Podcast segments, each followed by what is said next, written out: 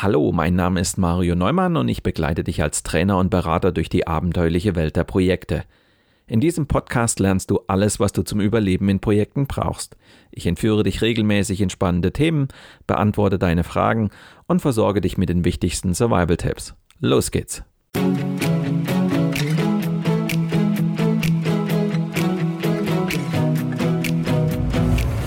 Du hörst den Podcast Projekt Safari nach dem gleichnamigen Buch von Mario Neumann.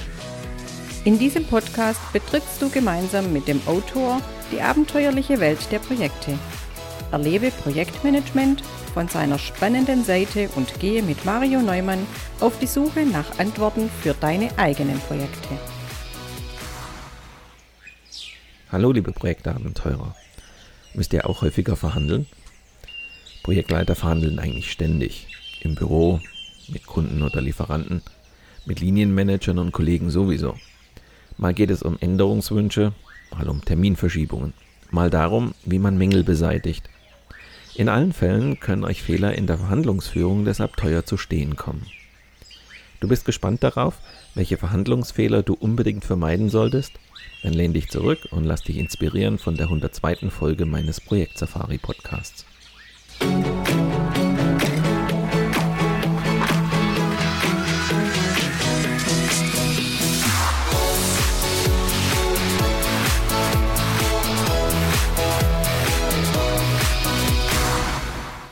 Als ich vor 15 Jahren als PM-Trainer angefangen habe, da gehörte Verhandlungsführung nicht wirklich zur Profession eines Projektmanagers.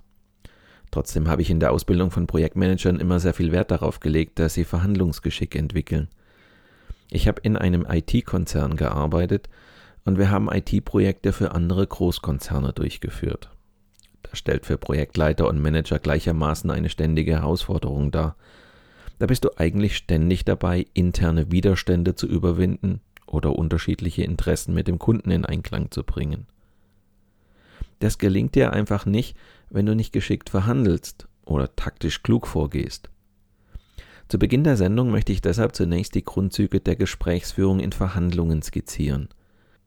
Im weiteren Verlauf der Sendung möchte ich mit euch die wichtigsten Verhandlungsfehler durchgehen.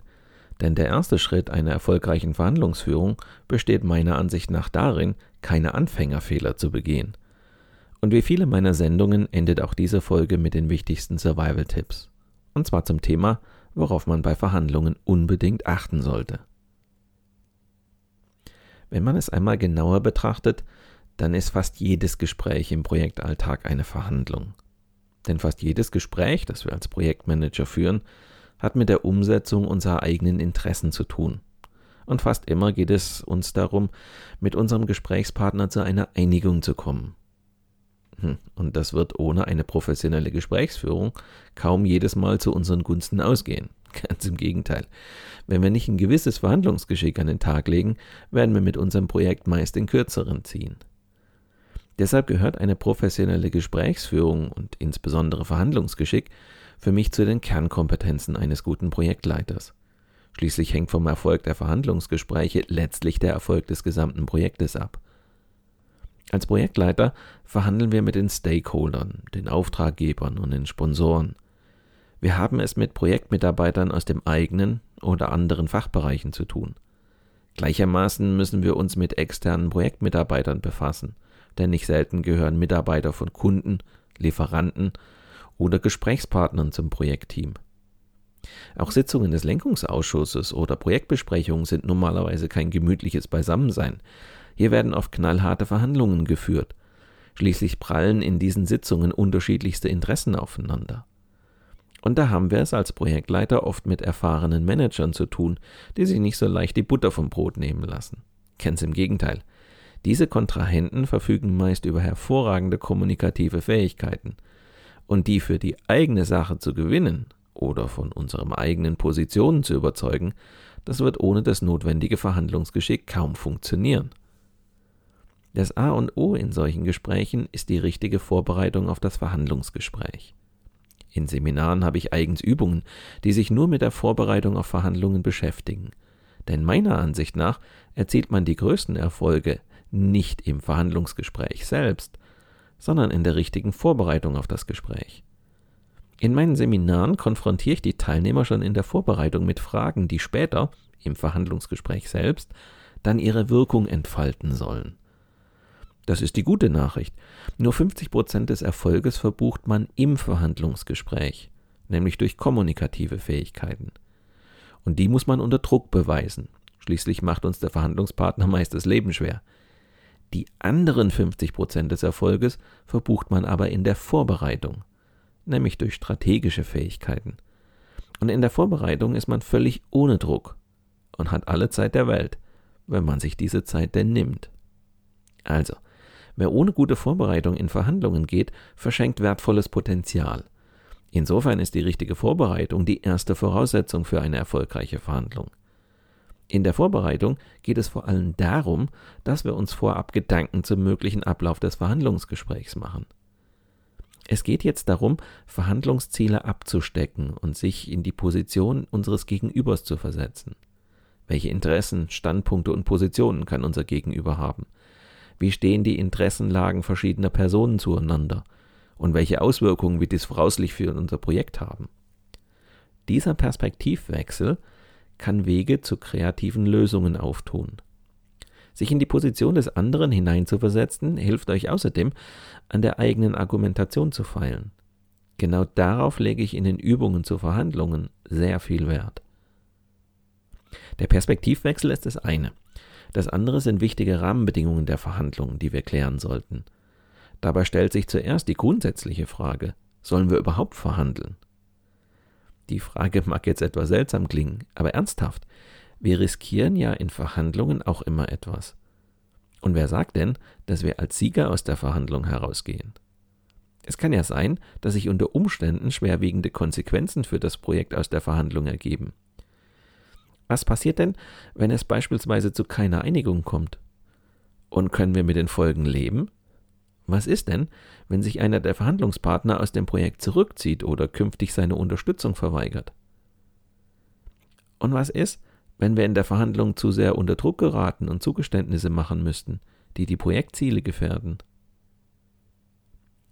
Richtig spannend wird es, wenn mehrere Unternehmen involviert sind, ich werde nie die Situation vergessen, in der ein kleines Unternehmen die Möglichkeit erhielt, mit einem Großunternehmen über einen richtig großen Auftrag zu verhandeln.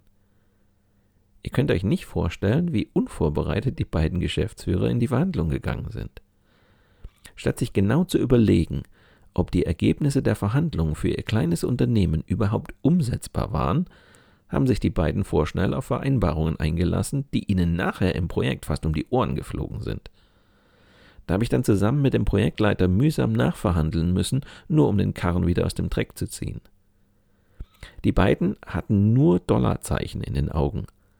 Statt sich im Vorfeld Gedanken darüber zu machen, ob sie ihr kleines Unternehmen mit dem Auftrag nicht überfordern. Sind Vereinbarungen aber erst einmal vertraglich fixiert und unterschrieben, ist ein späterer Rückzieher kaum mehr möglich. Das sind alles wichtige Fragen, die man im Vorfeld in Ruhe klären sollte bevor man in der Verhandlung selbst dem Druck nachgibt und Zugeständnisse macht, die den Erfolg des Projekts aufs Spiel setzen. Und deshalb bin ich immer wieder erstaunt, wie unvorbereitet Projektleiter in Verhandlungsgespräche hineinstolpern. Doch das muss nicht sein.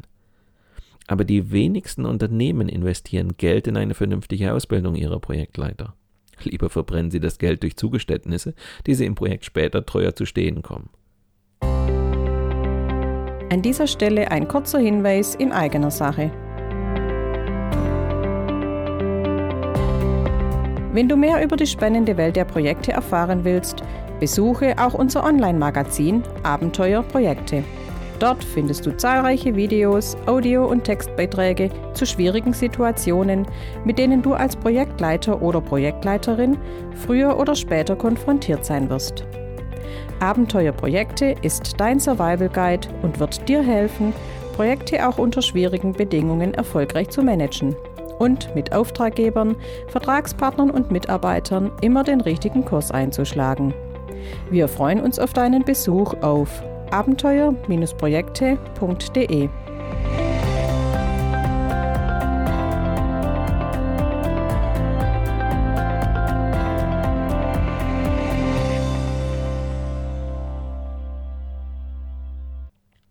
möchte mit euch nun einen Blick auf die wichtigsten Verhandlungsfehler werfen. Verhandlungen sind für viele Projektleiter eine Herausforderung. Wer dort Fehler macht, bekommt die Konsequenzen im Projekt oft direkt zu spüren. Der erste Schritt einer erfolgreichen Verhandlungsführung besteht meiner Ansicht nach also darin, keine Anfängerfehler zu begehen. Ich habe mal sieben wichtige Fehler für diesen Podcast zusammengestellt. Fehler Nummer eins ist, wie gerade gehört, die mangelnde Vorbereitung. Ich will dazu aber nochmal zwei Worte verlieren. Viele werden nämlich sagen, wieso? Ich habe mich doch gut vorbereitet. Ja, das mag sein. Aber viele machen sich dabei nur Gedanken darüber, was sie sich von dem Deal erwarten. Das ist aber nicht ausreichend. Wir müssen das anstehende Verhandlungsgespräch aus verschiedenen Perspektiven beleuchten. Meine Mustervorlage für die Vorbereitung von Verhandlungen beinhaltet ein gutes Dutzend Themen. Darunter ist vor allem das sogenannte BATNA. Also die Frage danach, was die beste Alternative zu dieser Verhandlung ist. Das heißt, ab welchem Zeitpunkt wir die Verhandlung abbrechen sollten, statt uns auf einen Deal einzulassen, der uns schadet, nur wenn wir uns mit solchen Fragen beschäftigt haben, werden wir in der Verhandlung rationale Entscheidungen treffen, selbst wenn wir enorm unter Druck stehen. Der zweite Fehler hat eigentlich auch etwas mit der Vorbereitung zu tun. Fehler Nummer zwei ist eine Verhandlung ohne klar formulierte Zielsetzung. Bevor du in eine Verhandlung gehst, solltest du dir eine Frage auf jeden Fall stellen. Was will ich erreichen? Denn wenn du das nicht weißt, kannst du auch gleich zu Hause bleiben. Überleg dir also, welche Ziele du hast. Was ist dein Maximalziel? Wie könnte ein Kompromiss aussehen? Und was ist dein Minimalziel? Das Maximalziel sagt aus, was du im Idealfall erreichen willst. Wie sieht der optimale, aber auch erreichbare Ausgang der Verhandlung für dich aus? Damit startest du in die Verhandlung.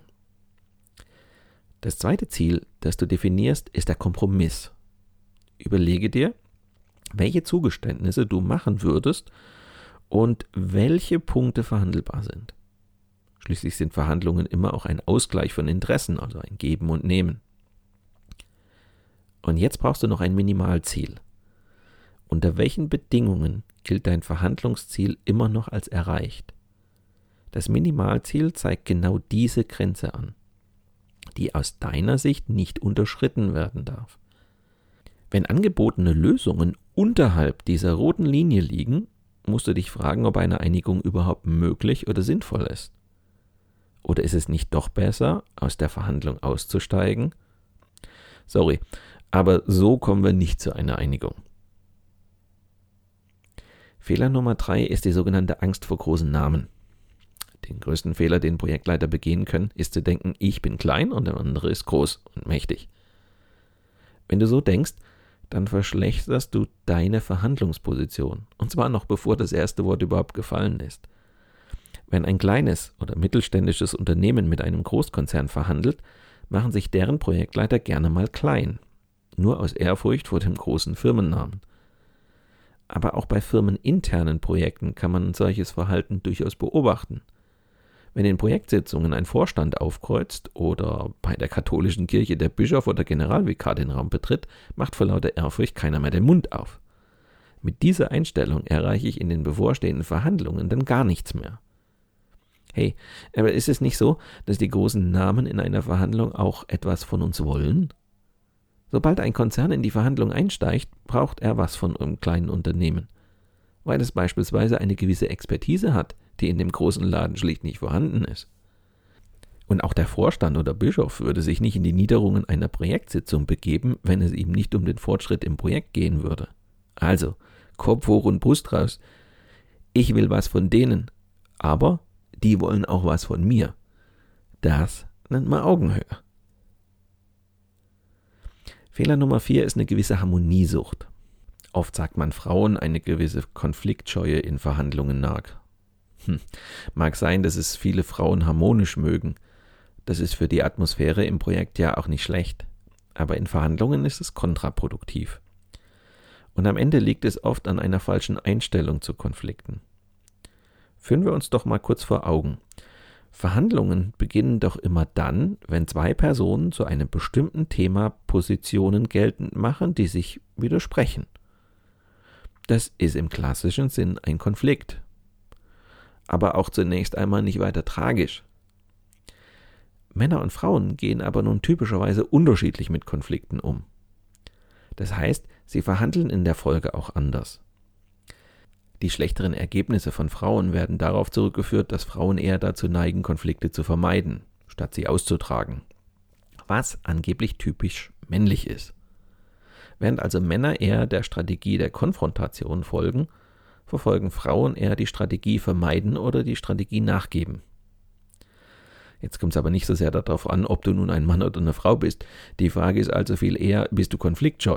Neigst du dazu, in Konfliktsituationen allzu schnell nachzugeben? Wer Konflikte eher aus dem Weg geht, neigt dazu, strittige Themen erst spät auf den Tisch zu bringen, aus Angst, dass das Verhandlungsgespräch einen schwierigen Verlauf nehmen könnte. Deshalb werden zunächst kleinere Aspekte vereinbart, in der Hoffnung dadurch eine positive Grundstimmung zu erzeugen.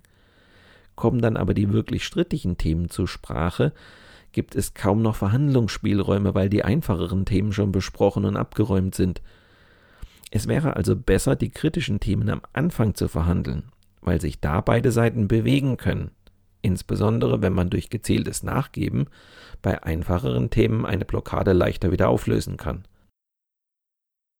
Der fünfte Fehler ist streng genommen das Gegenteil von Harmoniesucht. Fehler Nummer 5 ist nämlich der Wettstreit. Der Wettstreit oder der Wunsch gewinnen zu wollen, ist ja zunächst einmal nicht schlecht. Ich bin auch ein Kämpfertyp. Ich will gewinnen. Das ist im Sport die normalste Sache der Welt. Ich bestreite ein Tennisspiel, um zu gewinnen. Ich spiele Volleyball und will gewinnen. Selbst an einem Spieleabend, an dem ich mit Freunden zusammen Gesellschaftsspiele spiele, will ich gewinnen. Bei Sport und Spiel ist es vielleicht manchmal etwas verbissen, aber auch nicht weiter schlimm. Zumindest meine Freunde können damit umgehen. Ich bin ja auch nicht beleidigt, wenn ich verliere. In Verhandlungen darf ich mich aber zu einem solchen Verhalten nicht hinreißen lassen. Da führt nämlich Wettstreit zu einem Problem. Ich fange nämlich an, meine Interessen und die Interessen des Gegenübers in Relation zueinander zu sehen. Wenn ich jetzt im Wettstreitmodus bin und gewinnen will, dann beachte ich nur meine eigenen Interessen und schenke den gegnerischen Interessen keine Beachtung mehr. Das fängt ja schon mit dem Begriff Gegner an. Gegen einen Gegner will ich gewinnen, mich durchsetzen. Es wäre aber besser, ich würde von einem Verhandlungspartner sprechen, mit dem ich gemeinsam eine Einigung finden möchte.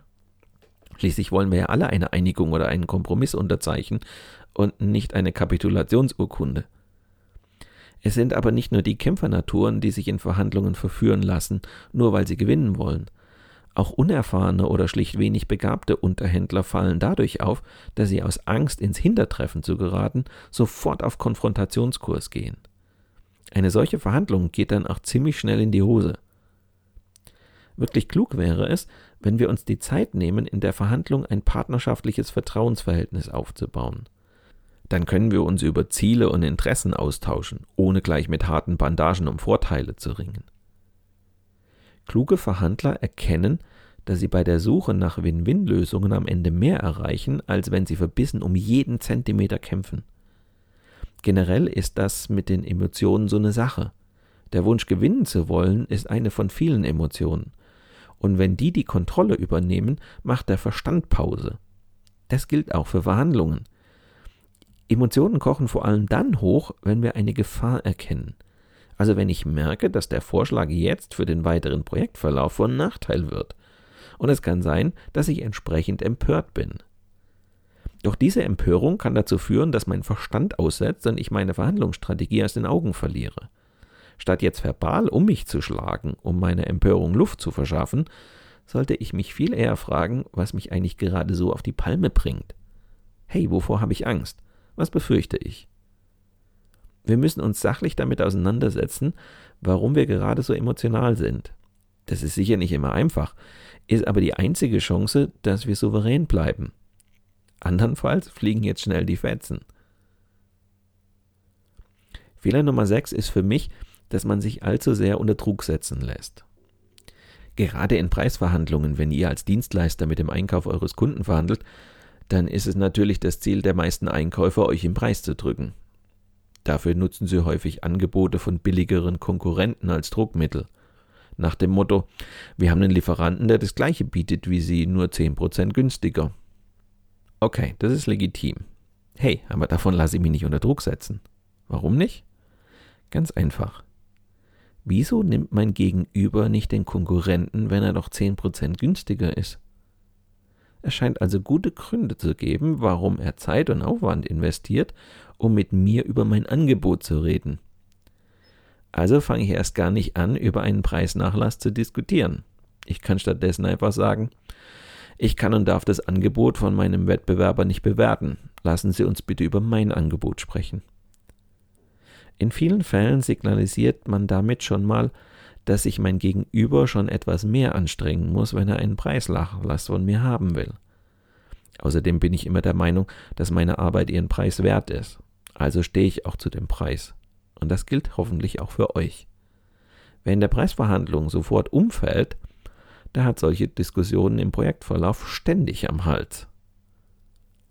Natürlich beharren Einkäufer manchmal auf einem niedrigeren Preis. Was ihr dann auf keinen Fall tun solltet, ist einfach den Preis zu senken, ohne im Gegenzug Zugeständnisse des anderen einzufordern. Wann immer ihr nachgebt, dann muss auf der Gegenseite auch etwas Entsprechendes für euch drin sein. Auch das ist für mich eine Frage der Ehre. Auch da zeigt sich wieder, wie wichtig die Vorbereitung ist. In der Vorbereitung sollte ich mir bereits Gedanken darüber machen, was ich als Gegenleistung verlange, wenn ein Preisnachlass gefordert wird. Denn gerade wenn es in der Verhandlung stressig wird und man unter Druck gerät, fällt einem sowas in der Regel nicht ein.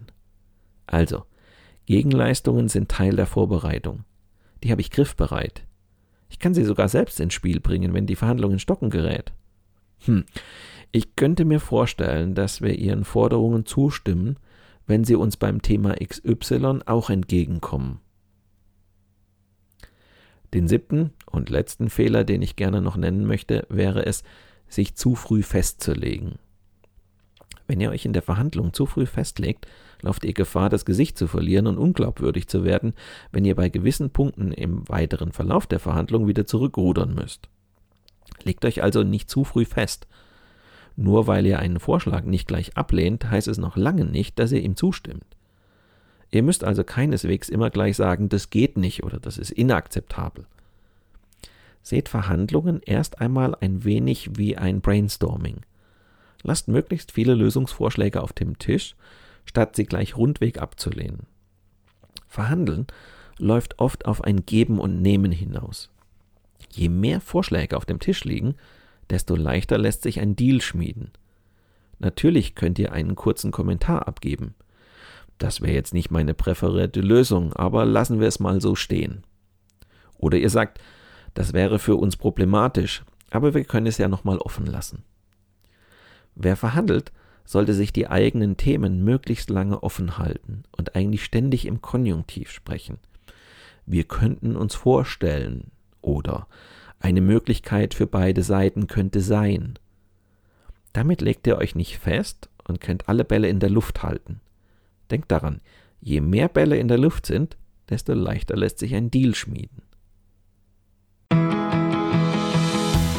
Zum Abschluss der heutigen Sendung noch einige Survival-Tipps.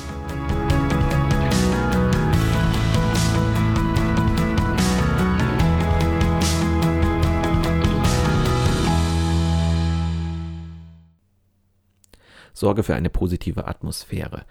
Voraussetzung hierfür ist ein vorurteilsfreier und zugleich wertschätzender Umgang, der auf Verständnis und Vertrauen beruht.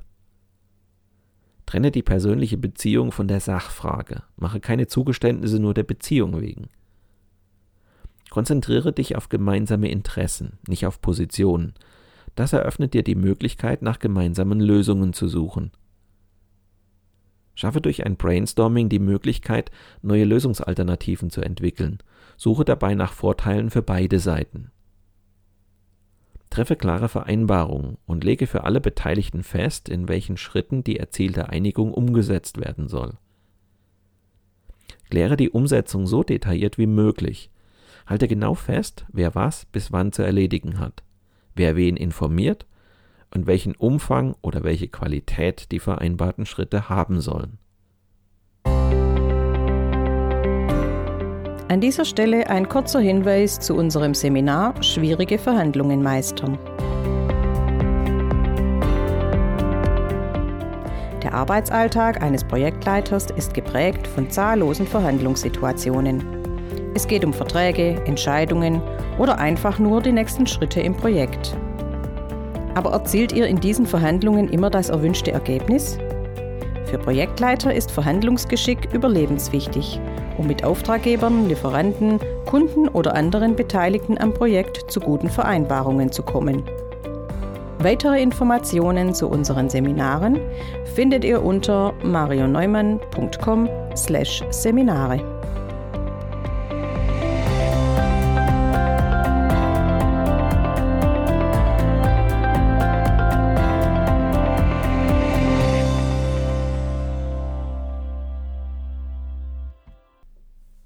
Welche Möglichkeiten ihr in Verhandlungen habt und wie ihr jeweils agieren könnt, hängt von zahlreichen Einflussfaktoren ab.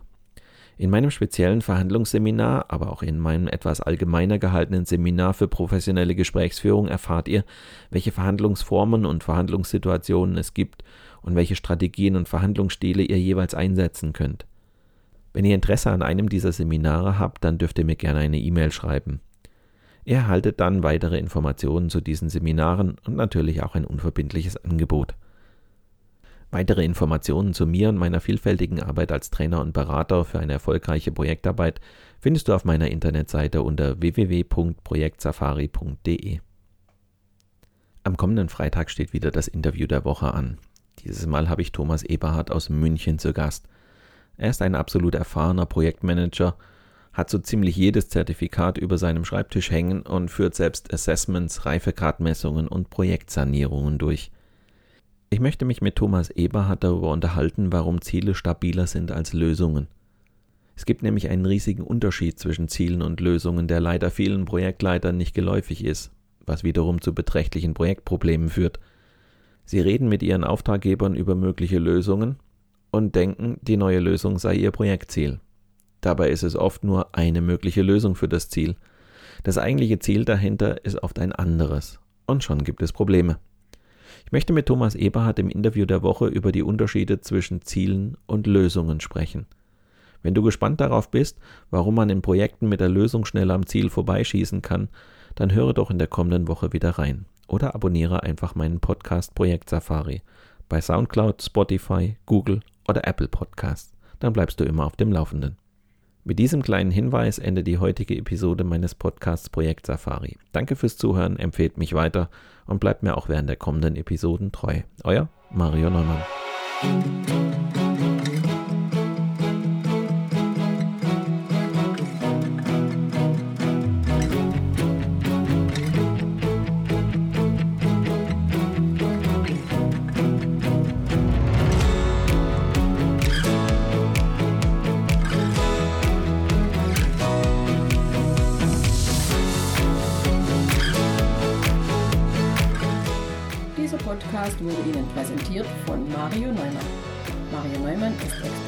Projektmanagement. Als Trainer und Coach begleitet er Projektleiter durch alle Phasen ihrer Projekte. Seine Methoden hat er aus der Praxis für die Praxis entwickelt. Effektiv, leicht verständlich und sofort anwendbar.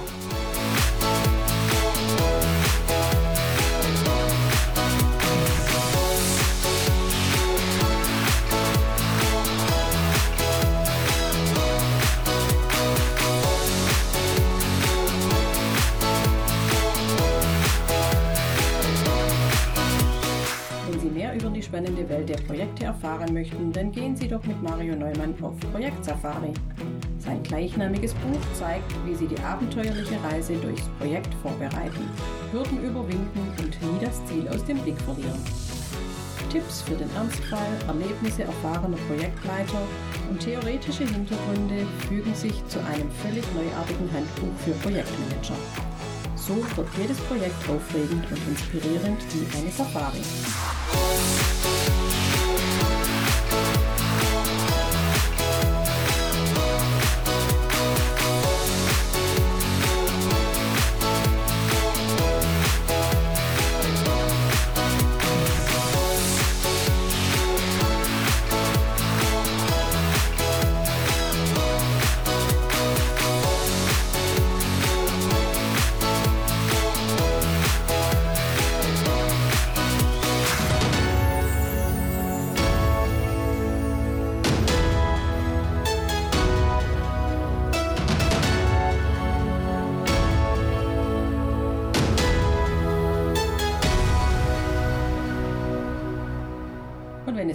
Gefallen hat, dann hören Sie doch wieder rein und empfehlen Sie uns weiter. Ihr Team Mario Neumann.